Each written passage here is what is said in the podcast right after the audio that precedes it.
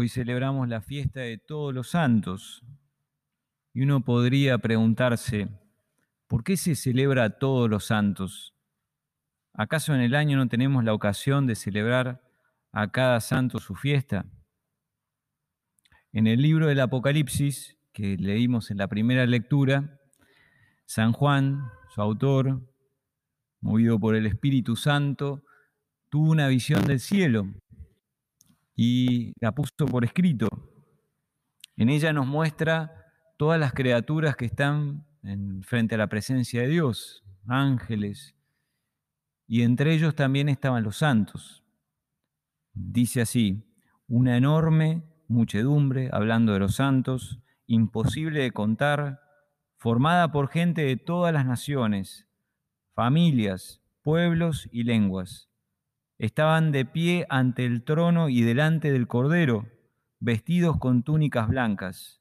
Llevaban palmas en las manos y exclamaban con voz potente, La salvación viene de nuestro Dios, que está sentado en el trono y del Cordero. San Juan vio en ese momento una multitud de personas, ¿no? mucha gente, de muchas naciones distintas, de muchas familias distintas, de muchas lenguas distintas, muchos santos. Sin embargo, los santos reconocidos por la iglesia son alrededor de 10.000. Así que ahí tenemos como la respuesta a la pregunta inicial. ¿Por qué celebramos a todos los santos? Porque hay muchos más santos que los reconocidos en la iglesia. Hay muchos más santos de los que conocemos, porque en el cielo hay más gente, y ellos son santos. Quizás no han sido declarados por la iglesia, pero son santos, todos los que están ahí en la presencia del Señor. Y ellos quizás no hicieron nada extraordinario para ponerlos en una estampa o para venerarlos en un altar, pero son santos. ¿En qué nos, nos beneficia poder pensar en los santos en esta fiesta? San Bernardo decía, nuestros santos no necesitan de nuestros honores y no ganan nada con nuestro culto. Por mi parte, confieso que cuando pienso en los santos, siento arder en mí grandes deseos. Repito la parte final. Dice, cuando pienso en los santos, siento arder en mí grandes deseos. Esta fiesta de los santos ha sido puesta para encender en nosotros el deseo de la santidad. Los santos nos animan a aspirar a la santidad, a fomentar esta noble ambición en cada uno de nosotros. El saber también que hay gente que son santos y también era gente que llevaba una vida muy regular y que es parte de la lista de los santos, nos debe estimular a todos, a todos los que estamos acá, a todos los que están también detrás de la pantalla, a buscar la santidad. Pero para desear la santidad tiene que ser algo que me atraiga, algo que me guste, algo que sienta como cierta atracción. Y a veces es verdad que tenemos algunos preconceptos sobre el tema de la santidad que nos llevan a pensar que ser santos eh, es algo distante de mi realidad, como si fuera algo que me aliena de mí mismo. Y todo lo contrario. En la carta a los, a los Efesios, San Pablo dice que Dios nos ha elegido en Él antes de la creación del mundo, para que fuéramos santos e irreprochables en su presencia por el amor. Este es el fin por el cual yo he nacido. Este es el fin por, la, por el cual yo estoy aquí en la tierra. Dios pensó esto, que yo sea santo, antes de la creación del mundo. Está en mi ADN, es parte de mí. Pero es importante descifrar qué significa ser santo para poder querer eso, querer eso para mí. Esta, esta visión del Apocalipsis que está en la primera lectura nos revela que los santos, aquellos que están en la presencia de Dios, en el cielo eran gente muy distinta entre sí. Habla de distintos pueblos, distintas lenguas, familias. Ellos se encuentran bien distinguidos, podemos decir, no son una masa impersonal, ¿no? sino que cada uno tiene su particularidad y sus propios rasgos, su marca distintiva. Porque a veces uno puede pensar, si me hago santo es como me despersonalizo, y no es así. Sobre todo cuando uno conoce vida de santos, te das cuenta que todo lo contrario era gente con mucha personalidad. No le faltaba personalidad. Y esto ya nos dice algo a nosotros, que la santidad no cancela tus rasgos propios, no, no, no te ahoga los anhelos más profundos de tu corazón. Pero a su vez, también, en la misma lectura, aparecen con unas túnicas blancas y con unas palmas en las manos. Esto era un signo muy claro de la victoria. La palma y la túnica blanca era un signo de victoria. De algún modo San Juan quiere decir, movido por el Espíritu, que los santos son los vencedores, los que han vencido. Y de ahí un poco más adelante dicen que quiénes son y de dónde vienen los que están revestidos de túnicas blancas, hablando de los santos. Yo le respondí, tú lo sabes, Señor.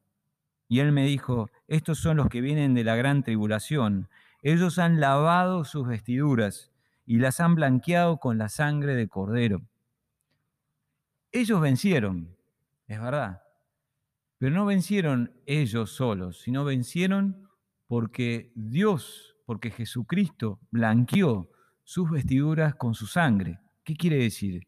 Que a través del sacrificio de Jesús en la cruz ellos recibieron salvación.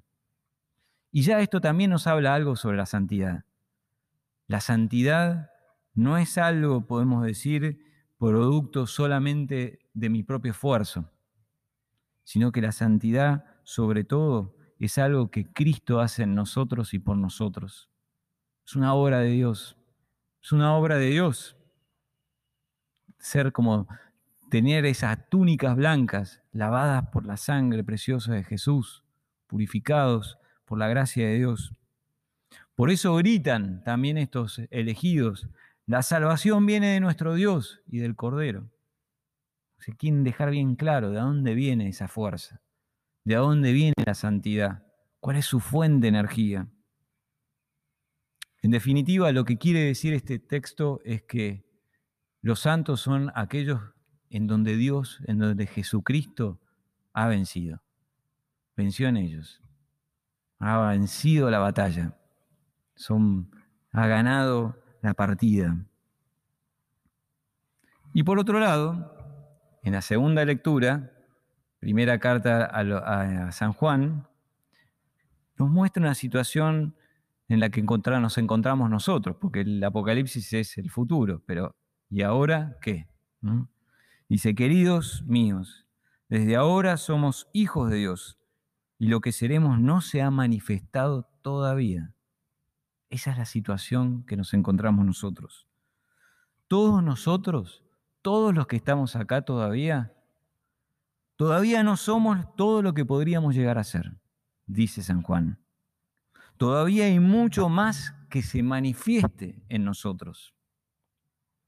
En otras palabras, esta lectura nos dice que todavía no estamos completos. No estamos completos. Todavía Dios no hizo todo lo que Él piensa hacer en nuestra vida. Todavía no. Por eso estamos llamados a ser santos y a aspirar a la santidad, porque hay todavía mucho más que Dios quiere hacer en nosotros. Hay una obra que Dios quiere hacer en cada uno de nosotros. Dios quiere vencer en tu vida, quiere ganar tu vida para Él. Pero esto requiere colaboración, no quiere decir que es algo mágico, ¿no? sino que yo tengo que hacer algo para que esto suceda. Yo tengo que dejar a Dios que haga su obra. Yo tengo que dejar que Él haga su obra en nosotros. Quizás alguno de nosotros puede pensar, mira, yo soy así y no voy a cambiar. Sí, es verdad, sos así. Y es verdad también que Dios no te pide que cambies, pero sí te pide que completes la obra, que llegues al final, que seas vos mismo para hasta el fondo. No seas un vos mismo incompleto, que llegues hasta el fondo el sueño que Él tiene para vos. te pide que completes la obra. Y en esta fiesta de todos los santos, el gran pedido que hacemos es eso que dice el Salmo. No abandones la obra de tus manos, no abandones la obra de tus manos. Le decimos a Jesús a través de todos los santos, completa tu obra, haceme santo, realiza tu plan en mí. Miguel Ángel, que deben conocer muchos de ustedes porque hay grandes esculturas en distintas iglesias muy famosas, La Piedad allá en el Vaticano y otras más también, también hizo otras obras que se llaman las, obras inacabadas, es decir, aquellas que él no llegó a terminar.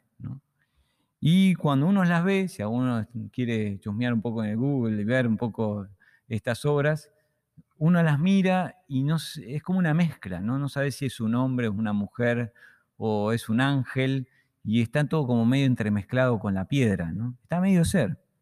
Son las obras inconclusas de Miguel Ángel. Del mismo modo, este Evangelio nos invita a optar por no ser una obra inconclusa de Dios. No ser una obra inconclusa de Dios. Pero como decía anteriormente, Dios pide mi colaboración para esto. Yo puedo sumar, yo puedo hacer más lenta esta obra, yo puedo ser un obstáculo o puedo realmente dejar que Dios obre en mí con todo su poder.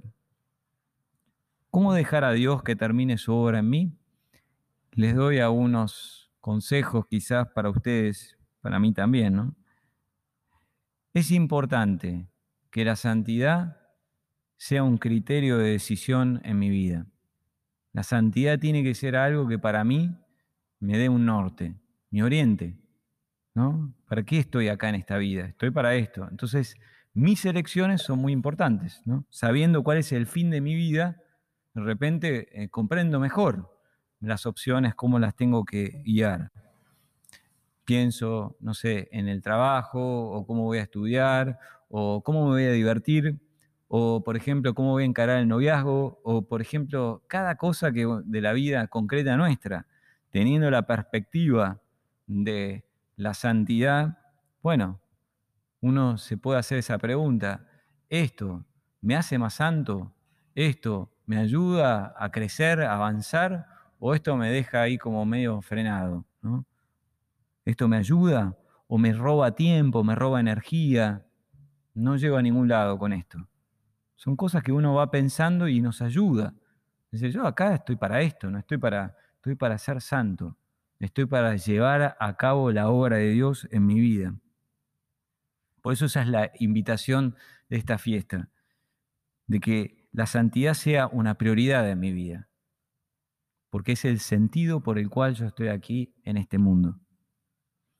Y la última propuesta es la de leer en este mes la vida de un santo. Siempre las vidas de santos hacen santos. Me puede ayudar mucho leer en este mes una para encender esos deseos de santidad en mí y para aprender de ellos cómo ellos dejaron a Dios actuar en su vida. Hoy decimos todos, Señor, completa tu obra en mí.